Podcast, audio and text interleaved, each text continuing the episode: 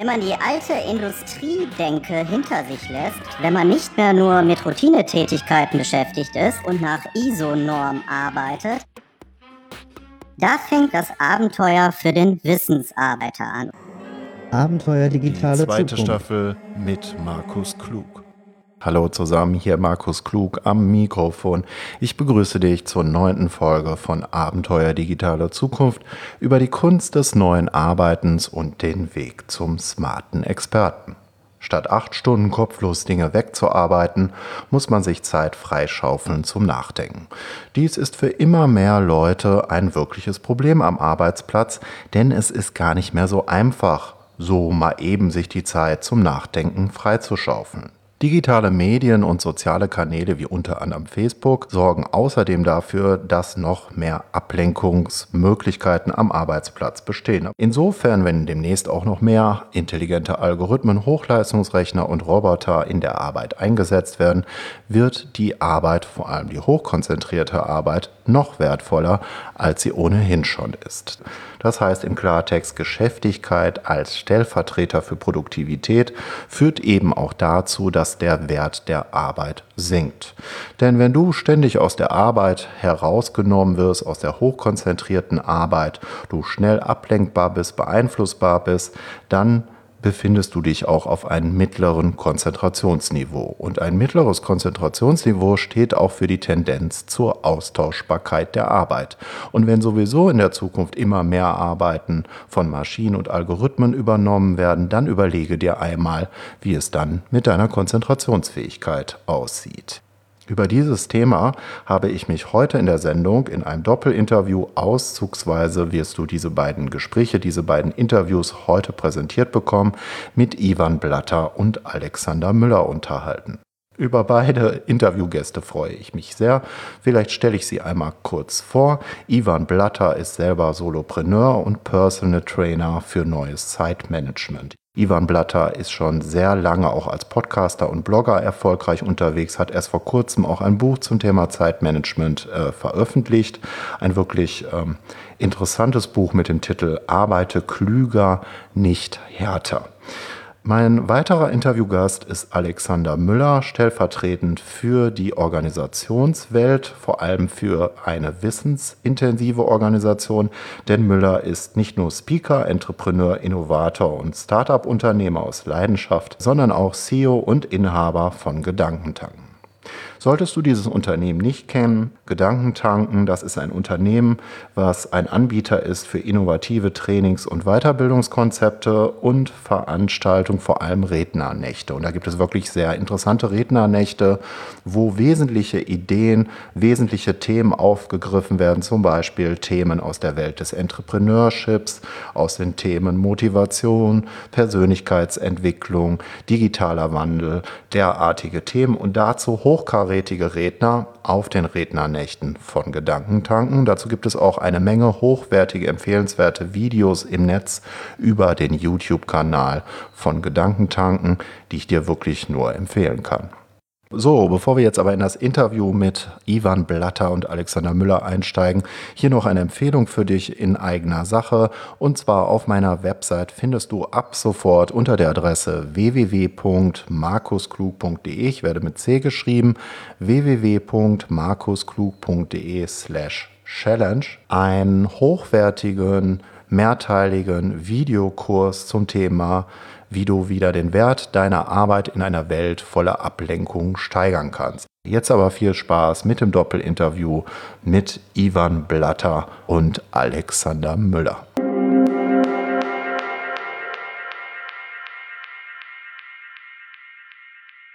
Ivan, du hast kürzlich das Buch veröffentlicht, Arbeite klüger, nicht härter. Und da gibt es am Ende, das fand ich ganz interessant, deshalb wollte ich jetzt auch mal mit dem Ende einsteigen, mhm. dieses Kapitel, die dunklen Seiten des Zeitmanagements. Mhm. Vielleicht einmal vorab, was sind denn für dich die Abgründe des Zeitmanagements? Ja, ich muss sagen, man kann es mit dem Zeitmanagement auch ein bisschen übertreiben. Also mir sind durchaus Fälle bekannt, zum Teil auch Kunden, ähm, die kennen eigentlich die ganzen Methoden und Apps und was es alles gibt eigentlich noch viel besser als ich.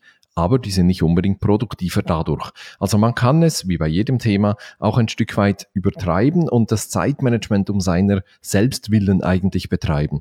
Und das ist ja nicht Sinn und Zweck der ganzen Geschichte, sondern ein gutes Zeitmanagement soll uns helfen, besser arbeiten zu können, die Arbeit besser zu erledigen und nicht einfach nur sie besser zu organisieren. Das wäre dann ein Selbstzweck des Zeitmanagements. Ähm, man kann auch in die falsche Richtung abdriften, also wenn es dann zum Beispiel nur noch darum geht, ständig produktiv sein zu müssen, äh, wenn man sich selber unter Druck setzt und, äh, und so, dann kann es durchaus sein, dass auch das Stresslevel zunimmt. Und das ist ja eigentlich das Gegenteil eines guten Zeitmanagements. Und es geht ja nicht nur um Effizienz, also die Dinge richtig zu tun, sondern auch sehr um Effektivität, die richtigen Dinge tun. Und wenn man es ein bisschen mit dem Zeitmanagement übertreibt, dann bekommt man plötzlich diese falsche äh, Perspektive. Man fokussiert sich dann zu sehr auf die Effizienz und am Ende des Tages arbeitet man eigentlich ohne Grenzen. Keine Minute darf verschwendet sein. Man kann nicht mehr loslassen, auch nicht abends äh, nach Feierabend. Und das können alles eben so dunkle Seiten des Zeitmanagements sein.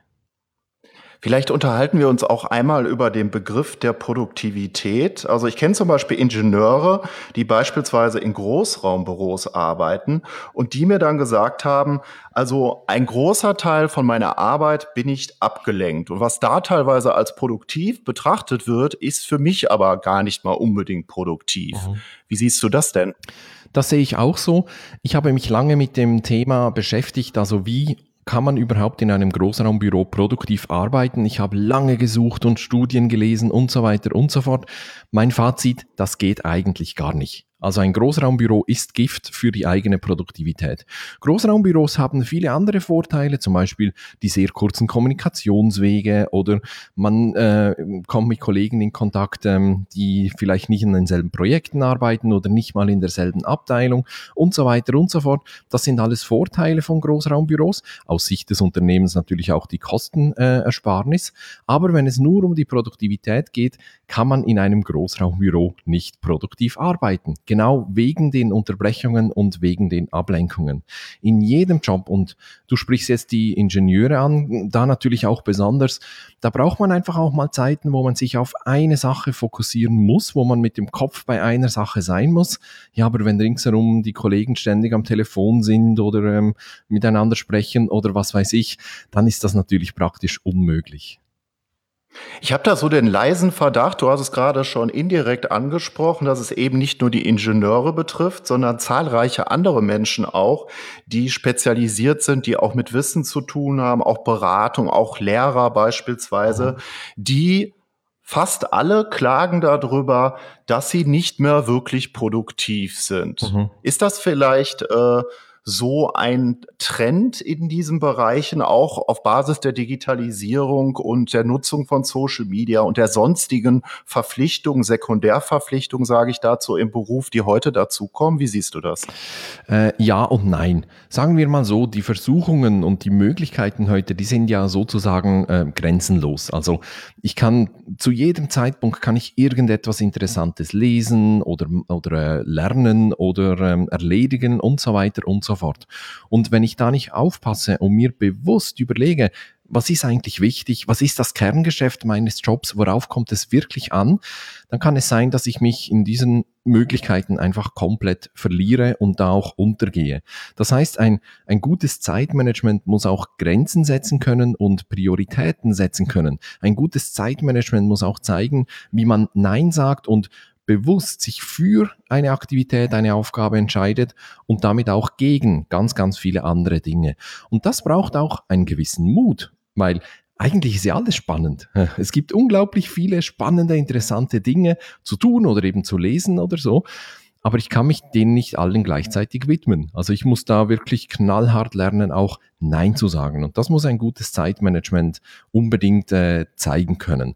Ich glaube, es gibt natürlich Berufe, in denen die Unterbrechungen äh, sehr giftig sind. Es gibt Berufe, wo man sich über längere Zeit auf eine bestimmte Aufgabe konzentrieren muss. Du hast die Lehrer angesprochen oder Berater oder sowas. Ich glaube, das kommt in jedem Job vor, einfach in unterschiedlichem Ausmaß. Es gibt Jobs, wo die Unterbrechung schon fast zum Jobprofil gehört. Zum Beispiel, wenn jemand am Empfang arbeitet, Assistenzstellen oder sowas, da gehört das ein Stück weit zum Profil. Die brauchen vielleicht weniger unterbrechungsfreie Zeit.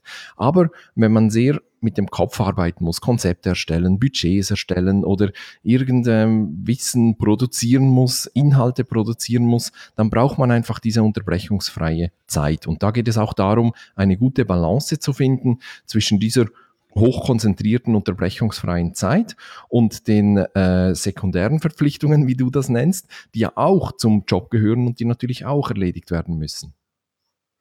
Carl Newport behauptet jetzt in seinem Buch Konzentriert arbeiten, ich weiß nicht, ob du das gelesen ja, hast, natürlich.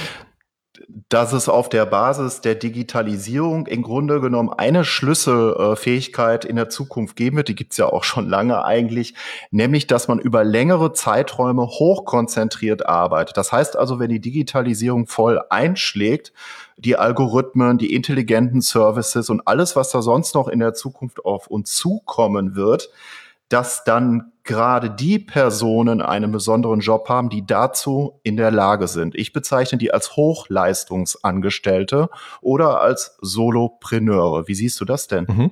Das sehe ich auch so. Man muss natürlich ein bisschen die Geschichte vom Carl Newport äh, kennen. Ich glaube, der ist inzwischen Professor an einer Universität. Als er diese Konzepte in seinem Buch entwickelt hat, also dieses Deep Work-Konzept, ähm, da war er, glaube ich, noch Doktorand, hat äh, unterrichtet. Ich glaube, der hatte sogar noch einen Nebenjob und hat noch sein Buch geschrieben.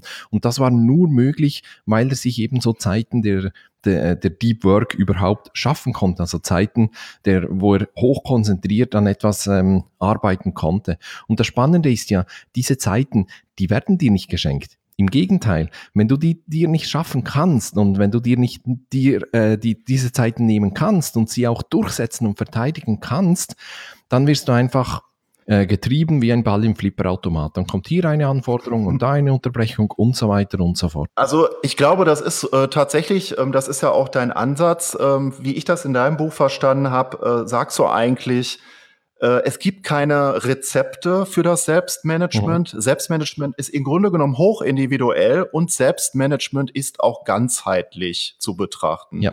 Vielleicht führst du das mal näher aus, was das bedeutet.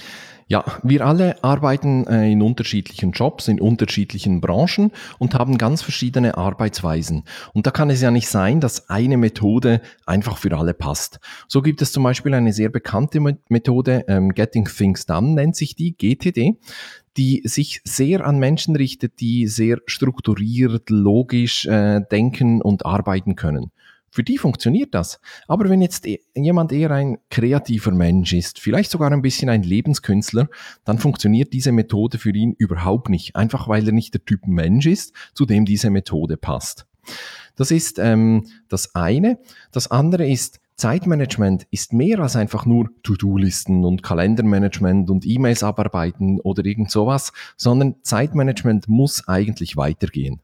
Zeit ist ja eigentlich eine sehr demokratisch verteilte Ressource.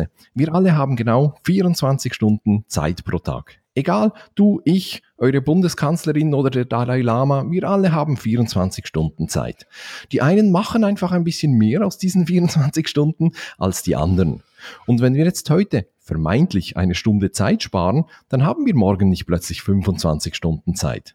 Also das ist äh, ganz entscheidend. Die Zeit ist, was sie ist. Sie ist einfach da. Diese 24 Stunden, die du pro Tag hast. Und jetzt kommt es darauf an, was ich damit mache und wie ich mit meiner Zeit umgehe.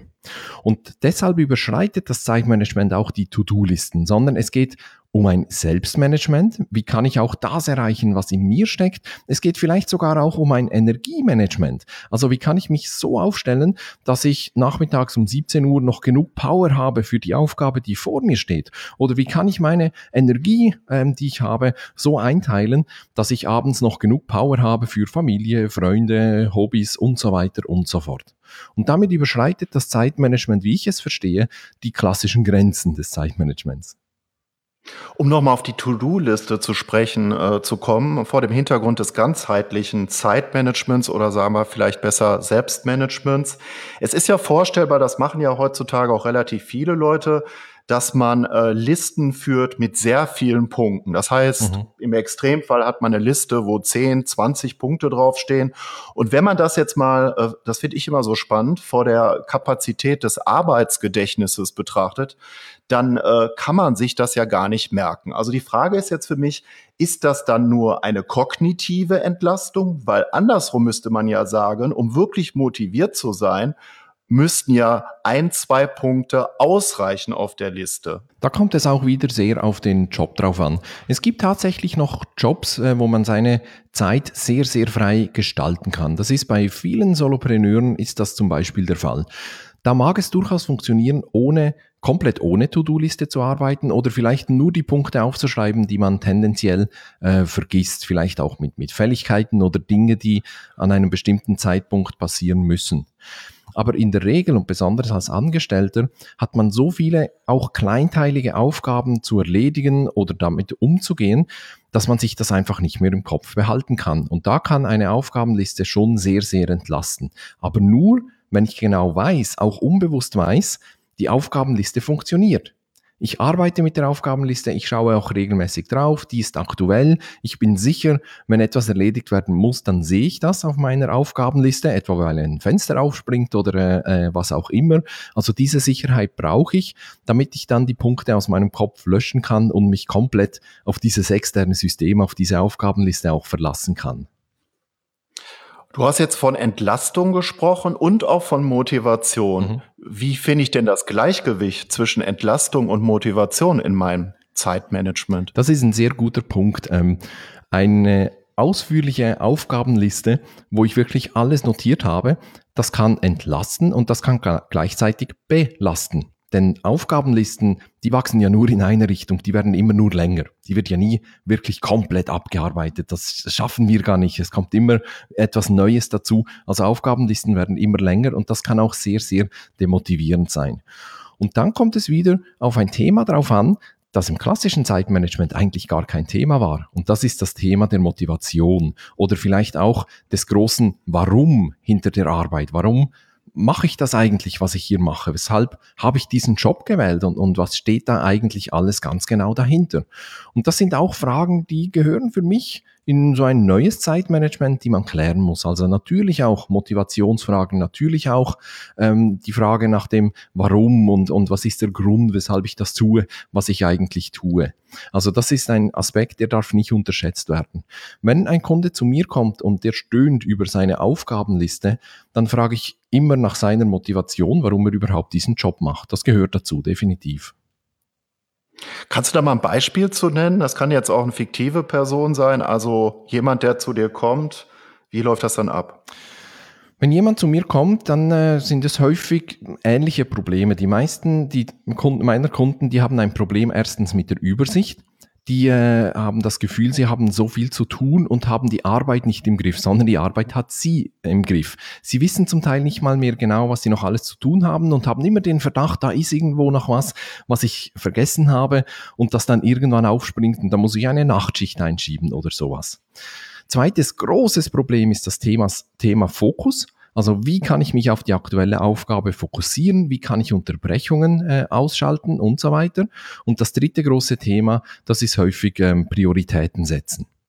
Und mit Ausnahme der Übersicht, aber bei den Themen Fokus und Prioritäten, da kann man dann eben die interessanten Fragen stellen. Denn Fokus heißt ja nicht einfach nur Unterbrechungen ausschalten, sondern Fokus heißt auch, wie schaffe ich es, mich auf die langfristigen Ziele von mir, meines Unternehmens oder sogar auf meine Vision zu fokussieren. Das ist auch ein Aspekt des Fokus, der nicht einfach vergessen werden kann. Oder Prioritäten setzen. Prioritäten setzen ist eigentlich ganz einfach. Wenn ich weiß, was mir wichtig ist oder was meinem Unternehmen wichtig ist. Und genau da scheitert es ja häufig. Viele Menschen wissen gar nicht, was ist mir eigentlich wichtig? Worauf kommt es mir eigentlich drauf an? Oder eine Frage, die ich auch sehr gerne stelle, sag mir mal deine drei wichtigsten Aufgaben oder Aufgabenbereiche in deinem Job. Und es ist erstaunlich, wie viele Menschen diese Frage nicht sofort aus dem Stehgreif ähm, beantworten können. Und das heißt für mich, dass wir uns häufig treiben lassen, dass wir uns gar nicht bewusst sind, was wir eben eigentlich wollen, wohin wir wollen, was uns wichtig ist und so weiter und so fort. Und wenn uns dieses Bewusstsein nicht gelingt, ja, dann werden wir eben getrieben oder werden gesteuert durch die Prioritäten und Ziele anderer. Und das ist dann eigentlich der Worst Case. Das ist dann Fremdbestimmung pur. Das heißt also, wir können das Wie häufiger nicht beantworten. Also die Frage danach, das sagt ja der Arbeitsphilosoph Friedhof Bergmann so schön, Arbeit, die wir wirklich, wirklich wollen, ist ungefähr das Anspruchsvollste, was es gibt. Mhm. Und das andere wäre dann sozusagen ein schärferes Profil, wenn ich dich richtig verstanden ganz habe. Ganz genau, ja, ganz genau. Gilt das nicht für den Selbstständigen, für den Solopreneur andersrum ganz genauso im Meer der Möglichkeiten, in dem blauen und roten Ozean? Mhm. Wie gehst du denn damit um? Ich glaube, das gilt für den Selbstständigen noch viel mehr, weil wir haben einen viel weiter gesteckten Rahmen. Wir sind nicht in einem System ähm, eingepresst, sage ich jetzt mal, ähm, sondern wir haben ja eigentlich auch die Freiheit, tun zu können, äh, was wir eigentlich wollen und auch nach Lust und Laune mal dieses und jenes zu tun. Das ist schön, das ist ja auch etwas, was wir sehr schätzen ähm, und das muss unbedingt auch Platz haben. Aber ich glaube, es braucht ja schon einen gewissen Rahmen, um überhaupt äh, gute Arbeit abliefern zu können. Nicht ein Rahmen, der einzwängt und einschränkt, sondern der Möglichkeiten auch bietet. Und diese Fragen, äh, die wir jetzt äh, hier angesprochen haben, ich glaube, die sind gerade für selbstständige Solopreneure sehr, sehr, sehr wichtig. Ich habe ähm, zu Beginn bevor ich mich selbstständig gemacht habe, habe ich mich mal hingesetzt und 100 Ziele aufgeschrieben. Also nicht so eine Bucketliste, wie sie heute modern ist, sondern äh, also nicht verrückte Dinge, sondern einfach generell Dinge, die ich in meinem Leben erreichen will. Das ist gar nicht mal so einfach. Also 100 Ziele ist schon eine ziemlich hohe Zahl. Ich habe auch ein paar Tage gebraucht, bis ich die hatte. Aber als ich dann die Liste vor mir hatte, habe ich plötzlich erkannt, Moment mal, da stehen nur ganz wenige Werte dahinter. Und dann habe ich mir mal diese Werte herausgeschrieben und daraus so meine Vision abgeleitet. Also eigentlich aus den Werten. Und deshalb weiß ich ziemlich genau, was ich will und damit auch, was ich nicht will. Und das ist sehr, sehr wertvoll. Nicht nur als Solopreneur, aber da besonders.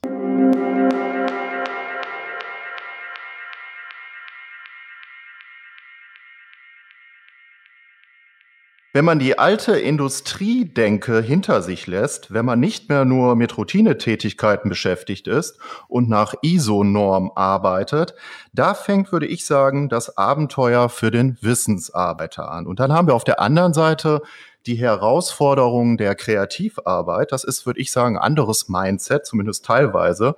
Das wäre zum Beispiel der Umgang mit Unsicherheiten, das Eintauchen in neue Themenwelten, was ihr zum Beispiel auch macht das Thema Selbstmanagement. Und gerade für Wissensarbeiter, die selber auch etwas entwickeln und umsetzen wollen, zum Beispiel eigene Wissensprodukte wie Bücher, Trainings, Webinare, Keynote-Speeches oder andere Formate, die müssen sich ja auch im Alltag, so würde ich das bezeichnen, Inseln schaffen, Inseln der Konzentration in einer Welt voller Ablenkung. Das vielleicht so mal vorab, das Abenteuer und die Herausforderungen in einer sehr kleinen Skizze. Wie betrachtest du das? Das stimmt tatsächlich. Ich meine, die Möglichkeiten, die uns heute zur Verfügung stehen, ähm, Projekte zu machen, neue Dinge zu testen, Wissen uns anzueignen, die wir brauchen, um unsere Businesses erfolgreich zu machen, ähm, diese Möglichkeiten sind natürlich heutzutage extrem groß.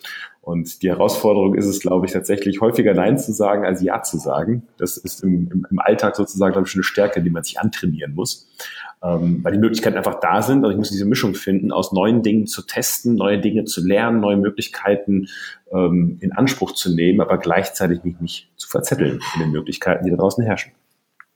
Kommen wir mal auf die Gründungsidee von Gedankentanken äh, zu sprechen, beziehungsweise auf euer Geschäftskonzept. Da gibt es ja verschiedene Bereiche. Ähm, ihr seid zum Beispiel Anbieter und Entwickler von neuartigen Trainings- und Weiterbildungskonzepten. Ihr veranstaltet Infotainment-Abende, Rednernächte. Ihr macht auch noch andere Dinge. Wie kommt das alles in eurem Geschäftskonzept zusammen, beziehungsweise was sind die Schwerpunkte? Ich sagte gerade, Nein sagen ist wichtig. Ähm, wir haben tatsächlich wahrscheinlich einmal zu selten Nein gesagt. Das heißt, wir sind äh, sehr kreative Denker. Gerade auch unser, also der Gründer von Gedankentanken, Gedankentanken ist jetzt fünf Jahre alt. Ich persönlich bin seit drei Jahren dabei, jetzt als Gesellschafter und Geschäftsführer.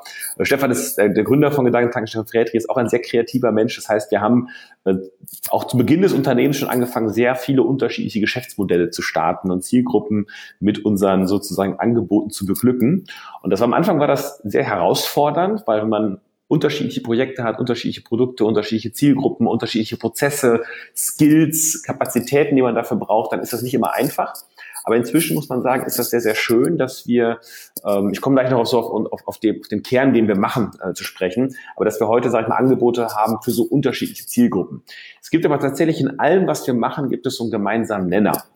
Und das ist unter anderem, also wir machen letztendlich Weiterbildungsangebote, ähm, wo wir es schaffen, sage ich mal, die besten Experten zu gewinnen. Das heißt, wir sind eigentlich eine Plattform, eine Plattform, die es schafft, die besten Experten zu gewinnen für unsere Veranstaltung, für unsere Trainingsprogramme, für unsere, unsere Clubs, die wir haben. Ähm, die besten Trainer bringen immer sehr kondensiert Wissen unterhaltsam auf den Punkt. Und wir glauben, dass das sozusagen ein Zukunftsmodell ist, denn wir müssen uns viel Zukunft aneignen, äh, viel, viel Wissen in Zukunft aneignen in einer sehr kurzen Zeit. Und wenn ich das halt mit sehr viel Spaß mache, weil es der beste Experte schafft, unterhaltsam auf den Punkt zu bringen, dann hat das einen großen Mehrwert für die Menschen. Und darauf versuchen wir uns zu konzentrieren in allem, was wir machen.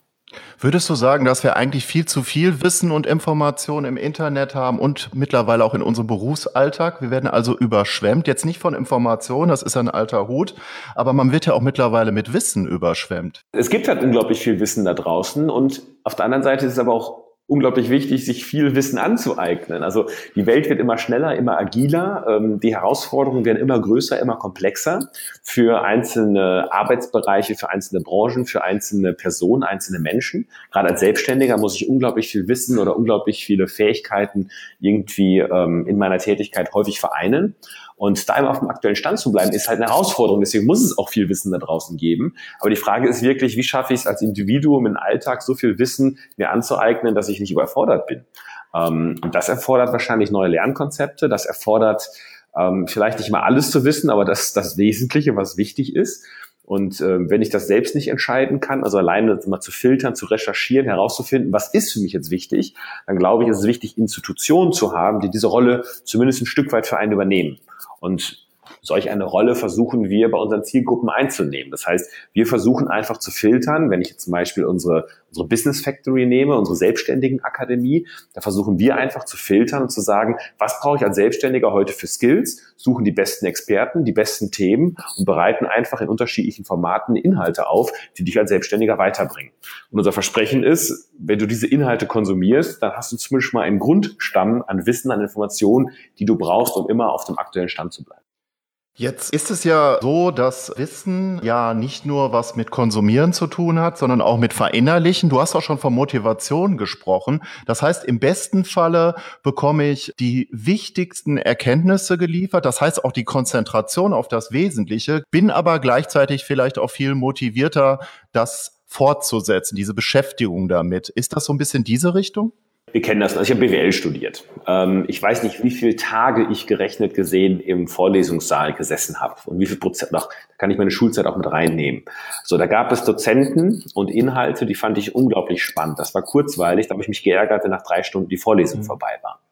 Und da gab es Fächer, da habe ich tagelang gesessen, da habe ich mich gelangweilt und am Ende des Tages habe ich auch nicht viel gelernt ähm, obwohl ich viel Zeit dort investiert habe und auch der Dozent sicherlich auch viel Zeit investiert hat und sich zumindest mal Mühe gegeben hat. Das unterstelle ich ihm jetzt mal. Ähm, und so funktioniert aus meiner Sicht kein Lernen, sondern Lernen, Weiterentwicklung kann Spaß machen. Das ist unsere Botschaft. Das heißt, wenn du gute Dozenten hast, die es schaffen, deswegen machen wir auch Infotainment-Events, auch unsere Trainings. Das äh, wir haben Dozenten, die wirklich wissen, was sie tun und die es schaffen sozusagen auf, sag mal, aufgrund ihrer rhetorischen Fähigkeiten und dann dieser Wissensdichte, die die vermitteln, ähm, dass du halt in sehr kurzer Zeit sehr viel lernst, Aha-Momente hast, dabei noch lachst ähm, und an den Lippen des Dozenten klebst. Und wenn diese Faktoren da sind, dann entwickelst du einen Spaß am Lernen.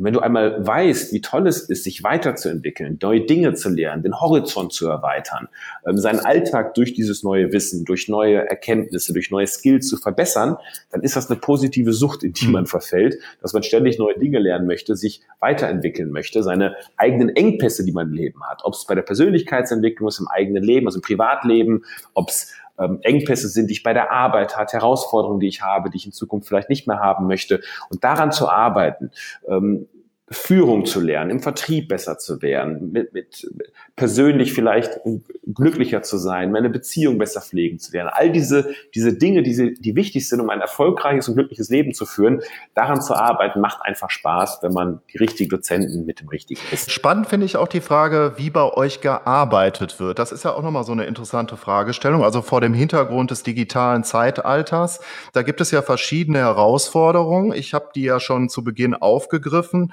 Das Thema Kreativität hatten wir jetzt schon mehrfach, das Thema Konzentration, das Thema auch neue Art von Führung vielleicht, äh, wie man in Teams auch interdisziplinär zusammenarbeitet. Nehmen wir da mal verschiedene Punkte raus. Also ich mache das immer an vier Punkten fest, äh, die ich ganz spannend dabei finde. Das ist der Punkt Individualität, Führung, eine neue Art von Führung auch, Agilität, was du auch immer darunter verstehst. Und dann auch neue Bürokonzepte. Das finde ich auch ein spannendes Thema, nämlich äh, Kreativität. Brainstorming, Gedankenaustausch ist ein ganz anderes Mindset als konzentriertes und ablenkungsfreies Arbeiten. Und wie bringt man das jetzt zusammen? Weil beides brauchst du. Wir legen einen sehr, sehr gesteigerten Werk auf das Thema Kultur.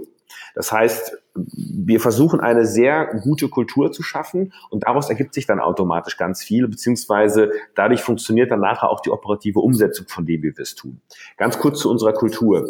Ähm, wir haben eine klare Vision. Die Vision haben wir mit unseren Mitarbeitern zusammen erarbeitet in unterschiedlichen Workshops. Wir sind allein dieses Jahr eine Woche auf Mallorca gewesen mit dem gesamten Team. Zum damaligen Zeitpunkt waren wir so 20 Mitarbeiter. Heute sind wir ein, halbes, drei, vier Jahre später sind wir 30 Mitarbeiter. Wir haben damals von Anfang an angefangen, als wir nochmal neu in unserer Strategie gearbeitet haben, vor einem Jahr, ähm, wirklich intensiv das gesamte Team mit einzubeziehen. Dadurch haben wir eine gemeinsame Vision. Wir haben gemeinsam Werte festgelegt, Grundprinzipien, nach denen wir arbeiten wollen, nachdem wir unsere Produkte gestalten wollen, Grundprinzipien, ähm, wonach sich auch unsere Mitarbeiterauswahl etc. sozusagen orientieren soll.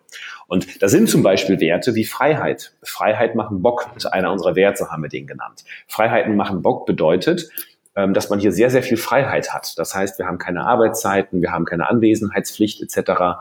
Ähm, auf der anderen Seite ist Freiheit auch viel mit Verantwortung verbunden. Mhm. Ähm, die Leute haben viel Freiheiten, die haben auch viel Verantwortung im Sinne von Eigengestaltung, ähm, auch in Projekten, sage ich mal. Junge Leute kommen hier ins Unternehmen und können sehr schnell sehr viel Verantwortung übernehmen, bekommen eigene Projekte. Gleichzeitig erwarten wir ein hohes Maß an Verantwortung. Und das funktioniert auch weitestgehend sehr, sehr gut, weil die Leute sehr engagiert sind, sehr committed sind, ähm, wenn es nötig ist, auch diese Extrameile gehen, die einfach wichtig ist, um Projekte erfolgreich zu machen. Ähm, es gibt aber auch mal Mitarbeiter, wo das nicht gut funktioniert oder neue Kollegen, die reinkommen, die mit dieser Freiheit nicht umgeben können. Und das Schöne ist, wenn man einmal eine starke Kultur hat, dann merkt man das auch sehr, sehr schnell, dass das nicht funktioniert. Und äh, entweder müssen die Leute intensiv an sich arbeiten. Also wir führen die Leute dann sehr eng, coachen die Leute und man kriegt das gedreht. Oder die Leute verlassen auch wieder das Unternehmen, weil sie merken, sie können, also die Kultur passt einfach nicht zu ihnen. Und ähm, das heißt, wir haben auf der einen Seite haben wir hier viel Freiheiten. Das macht sich auch dadurch bemerkbar, dass die Leute auch Homeoffice machen können. Gleichzeitig merken wir auch, also wir als Führungskräfte, als Unternehmer, aber auch die Mitarbeiter selbst, ähm, dass wir schon auf dieses Büro hier stehen. Wir haben halt ein ein, ein Großraumbüro, so, so muss man sich so vorstellen, äh, so, so ein klassisches Loftbüro mit vier Meter hohen Decken, ein Riesenraum oder zwei große Räume plus kleine Besprechungsräume, die wir zusätzlich haben, auch Rückzugsorte, die wir bieten.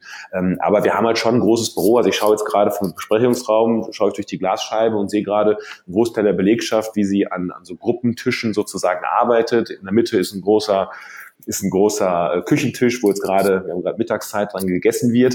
Ähm, es ist alles sehr transparent, es hat auch eine gewisse Lautstärke, man kriegt sehr, sehr viel mit, man ist sehr, sehr schnell im Team drin, wenn man hier anfängt zu arbeiten, weil man, ja, weil alles, sag ich mal, sehr geballt ist. Das hat Vorteile. Ja, es ist alles sehr transparent, man kriegt viel mit, äh, die Abstimmungswege sind sehr, sehr kurz, hat aber natürlich auch die Herausforderungen, die du wahrscheinlich auch ansprechen möchtest. Ähm, man braucht Rückzugsorte. Wir haben Leute, die arbeiten noch mal einen Tag von zu Hause aus oder die kommen erst mittags, weil sie morgens gewiss, gewisse Dinge von zu Hause aus machen. Wir haben ganz bewusst Ruheräume geschaffen. Wir haben einen Raum, da wird nicht drin geredet. Da geht man nur rein, wenn man wirklich nicht sprechen möchte und abarbeiten möchte, wenn man in Ruhe konzentriert arbeiten möchte. Da wird man auch nicht rausgeholt aus dem Raum, es sei denn, der Baum brennt. Ähm, wir haben sehr, sehr viele Besprechungsräume, vielleicht mehr als man üblicherweise hat, weil wenn man eine Besprechung hat, zieht man sich aus dem Großraumbüro raus und geht in den Besprechungsraum. Und dieses Modell hat auch Nachteile. Wie gesagt, wir, wir haben sehr, sehr viel in Akustik investieren müssen, in Akustikmaßnahmen und es ist nach wie vor hat es eine gewisse Lautstärke. Ähm, gleichzeitig hat es auch aus unserer Sicht sehr, sehr viele Vorteile. Ähm, und wir fahren nach meinem Gefühl sehr, sehr gut mit diesem Konzept, wie wir es fahren. Also das wäre ja jetzt schon mal das Thema äh, Individualität. Das hast du jetzt damit ja schon mal angesprochen. Das heißt also, die Mitarbeiter ähm, haben äh, sehr viel Freiheit und ganz wichtiger Aspekt, äh, Freiheit bedeutet auch immer, äh, Verantwortung, weil ansonsten ist es keine echte Freiheit. Das ist ja ähm, ein Punkt, den manche Leute ein bisschen verwechseln. Äh, das finde ich ganz wichtig, dass du das nochmal angesprochen hast. Und auf der Führungsebene hast du ja jetzt auch schon angedeutet, dass ihr diese Freiheit auch zulässt. Trotzdem, äh, ich möchte noch einmal darauf zu sprechen kommen. Mir geht es jetzt nicht nur um die Konzentration.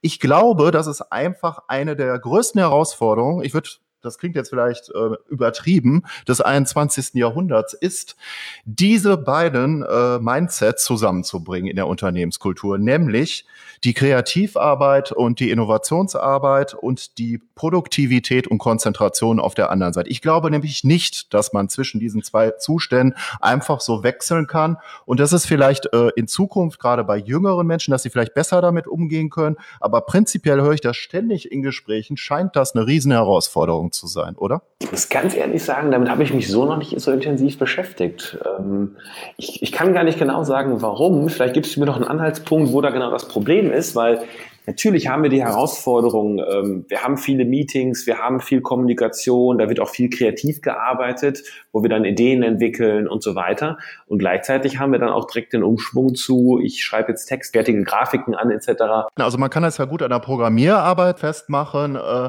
dass die sich dann Kopfhörer aufsetzen. Das hat mir neulich eine Managementberaterin und Geschäftsführerin erzählt. So machen die das bei sich. Die haben auch so eher so ein Großraumbüro und die Programmierer haben tatsächlich einen Kopfhörer auf und hören teilweise beispielsweise Musik oder hm, der ist schallisoliert. Ne? Das wäre jetzt eine Variante. Das gilt ja dann wahrscheinlich auch eher für Arbeit, wo man wirklich sich stark konzentrieren muss. Das heißt, wenn man jetzt Grafiken erstellt, das kenne ich auch von vielen Bekannten, die Webdesigner beispielsweise sind, dann geht das ja noch alles. Wenn man aber ein Webinar konzipiert, ein Interview führt oder sogar ein eigenes Buch schreibt, ein Training vorbereitet und derartige Dinge, da sieht das ja vielleicht schon wieder anders aus. Okay, also jetzt muss ich ein Stück weit zurücknehmen, was ich gerade gesagt habe. Doch, mit diesem Thema beschäftigen wir uns schon. Jetzt ist mir noch doch klarer geworden, was, was du da konkret meinst. Ähm, also, das, aber ich schließe mich da irgendwo an was, zu dem, was ich gerade schon gesagt habe, weil glaube ich, dass diese Mischung, die wir anbieten, sozusagen, nicht das, nicht das Problem sozusagen per se löst, aber vielleicht gerade eine ganz gute, sozusagen, zumindest mal Zwischenlösung oder ein Ansatz ist. Wir haben halt diese unterschiedlichen Möglichkeiten, die wir bieten. Wir haben Orte, an denen man sich zurückziehen kann, Ruheraum, wir haben Meetingräume, ähm, wir haben sehr unterschiedliche Plätze, die wir in unserem Großraumbüro haben. Da sind auch ruhigere Plätze dabei. Der Buchhalter, der ständig, sag ich mal, einfach nur wegbuchen muss, ähm, der ist nicht mitten im Geschehen. Ähm, der Projektmanager, der ständig sozusagen viel kommuniziert, der hat vielleicht eher einen Platz, wo er sozusagen mitten im Geschehen ist. Ähm, wir haben die Leute, das ist auch sehr personenabhängig, merke ich, ähm, die arbeiten wirklich so halbe Tage häufig von zu Hause aus. Die sagen, morgens arbeite ich das ab, was irgendwie Konzentration erfordert. Ab mittags bin ich im Büro und mache die koordinative Arbeit. Also wir haben und diese Freiheiten geben wir den Leuten einfach. Ähm, die Leute können sich die Situation erschaffen, die sie gerade brauchen. Klappt das in der Praxis perfekt? Nein. Bestimmt nicht. Ähm, aber ich glaube, und, und, da weiß ich jetzt, glaube ich, mehr, was du meinst, und da gebe ich dir recht, das ist einer der Herausforderungen. Jetzt bin ich noch nicht allzu alt, ich bin 32, ich weiß nicht, ob das vor 10, 20 Jahren anders war. Die Ablenkung, die kommen halt dazu. Es gibt heute tatsächlich, das kann man, glaube ich, schon so sagen, wesentlich mehr Ablenkung. Das Leben wird halt schneller, die Arbeitsweise wird schneller. Ja, Ich habe heute, weiß ich nicht, während ich jetzt gerade dieses Podcast-Interview führe, wenn ich gleich auf mein Handy schaue, habe ich wahrscheinlich gerade wieder 20 Nachrichten, die ich lese.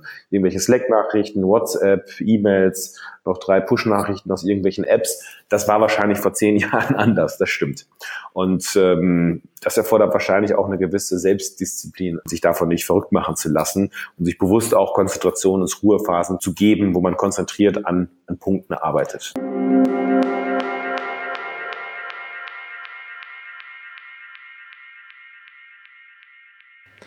So, da sind wir auch schon wieder am Ende angelangt von Abenteuer Digitale Zukunft über die Kunst des neuen Arbeitens und den Weg zum smarten Experten.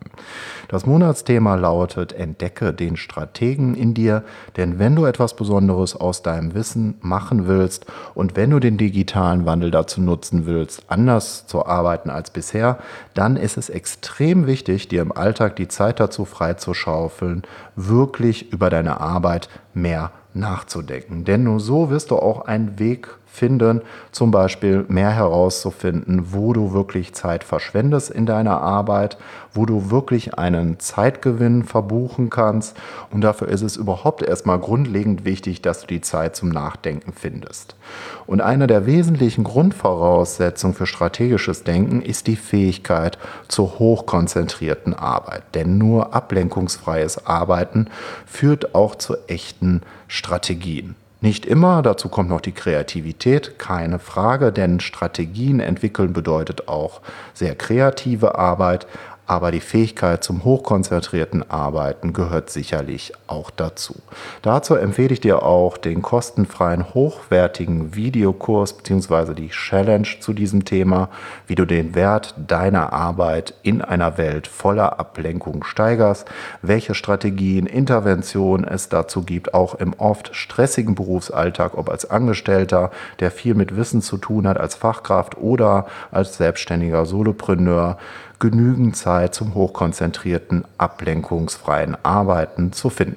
Also geh einfach auf meine Seite www.markusklug.de. Ich werde übrigens mit C geschrieben, slash Challenge. Wie sieht die neue Kunst des Arbeitens aus? Wie wirst du zum smarten Experten?